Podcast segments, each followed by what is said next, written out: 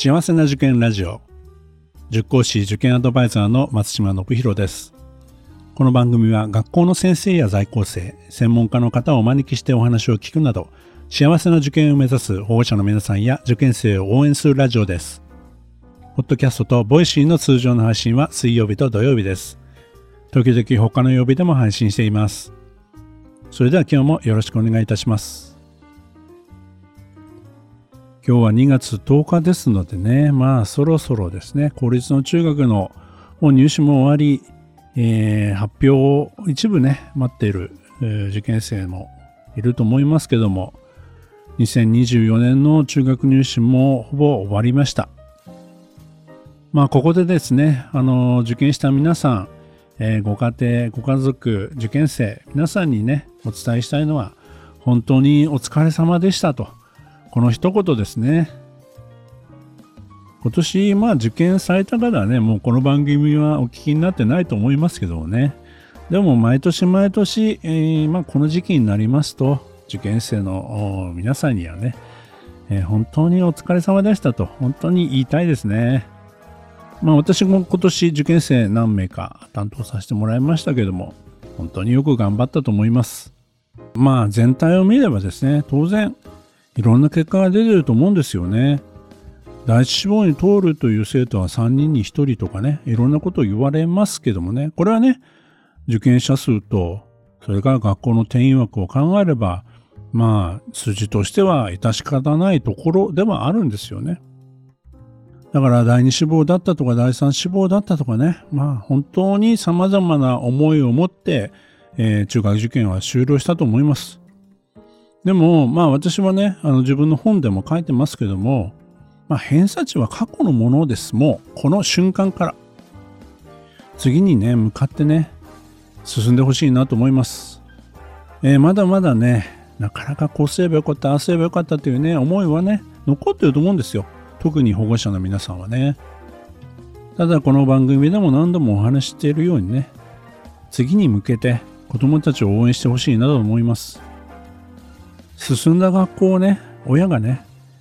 応援してあげるっていうのがね、子供が本当にその次でね、輝けるっていうかね、また新たなチャンスがやってくると思いますので、そのためにね、前向きにね、子供を送り出してあげてほしいなと思います。毎年経験することなんですけど、やはり私も例えば1年間同じ生徒をずっと見ていると、その1年前と比べてめちゃくちゃ精神的にもね、もちろん学力もそうなんですけど、伸びてるな、成長してるなっていうのを思うんですよね。これはね、どの生徒に関してもそう感じるんです。今年もそうでしたね。特にやはり年を明けてからの1ヶ月の、まあ、成長ぶり。私はね、あの、主にオンラインで授業を行っている、個別指導なんかもやってるんですけど、その画面を通してだけなんですけどね、やっぱりね、授業中のその取り組みとか、あるいはね、答えの書き方一つでもそうなんですけど、そういう中に成長の兆しっていうのはね、よくわかるんですよ。もちろんね、あのー、子供たちとの会話の中でもそれも感じますしね。あ、もしかしたらこの子、いけるんじゃないかな。とてもとても1年前では難しいだろうなと思っていたね。私たちでさえもその志望校はちょっと厳しいなって思ってた子がどんどんそこに近づいていく瞬間をね目の当たりにするとですねなんかこっちも嬉しくてこういう仕事しててよかったなって思うんですよね。なかなか他の仕事ではこういう瞬間に立ち会えるなんてないと思うんですよね。本当にありがとうっていうふうに言いたいですね。子供の可能性は無限大だなんていうことをよく言われるじゃないですか。でも、どこかね、大人になると、いやいや、でもね、限界があるよとか、いろんなことをね、あの、感じてしまうものなんですけど、でも、子供たちを見ていると、いや、本当にそうだなと思う瞬間は何度もあるんですよね。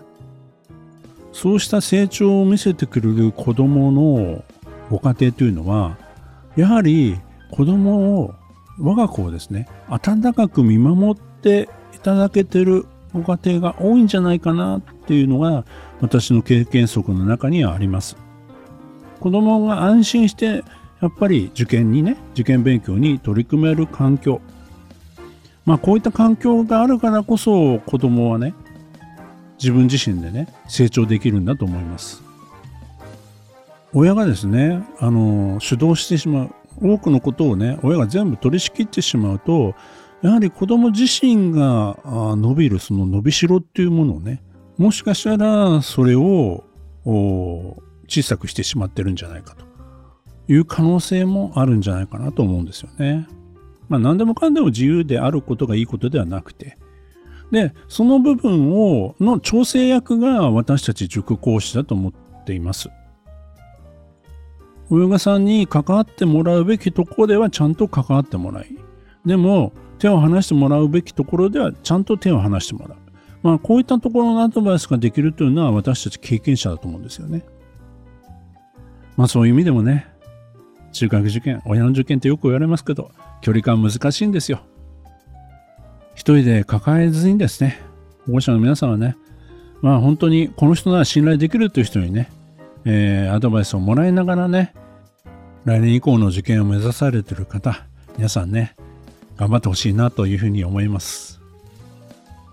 私の塾でも今週から新年度が始まりました。まあ、受験が終わったらすぐ新年度っていうのはね、この塾業界はね、あるあるなんですけど、ですので、もう、塾の先生方はね、この時期本当にもう卒業する、えー、そうやって送り出す、もう感動も、いろんなことがもう頭の中がぐちゃぐちゃのままですね、新しい生徒を迎え入れるっていうね、切り替えるのがね、結構大変な時期でもあるんですよね。でも、やっぱりそこはね、あの、新しくこう、来る生徒たちはね、本当にみんな初めてだったりしますんで、えー、まあ最初のスタートでね、いろいろね、宿題が終わらなかったりとかね、そういったところで、えー、まあペースをつかんでいくのが、あまあ最初はね、大変だと思いますので、まあ気兼ねなくね、やっぱり塾の先生に相談していくのがいいと思います。私も来週からまた新しい生徒をね、担当します。えー、どんな子供たちと出会えるのかを楽しみにしています。また一年始まります。皆さん、一緒に頑張りましょうね。この番組では保護者の方、受験生の皆さんからの質問や相談をお待ちしています。今日の話を聞いて良かったという方は、ぜひ登録、フォロー、いいねなどを押していただくと大変励みになります。それでは次回も幸せな受験ラジオでお会いしましょう。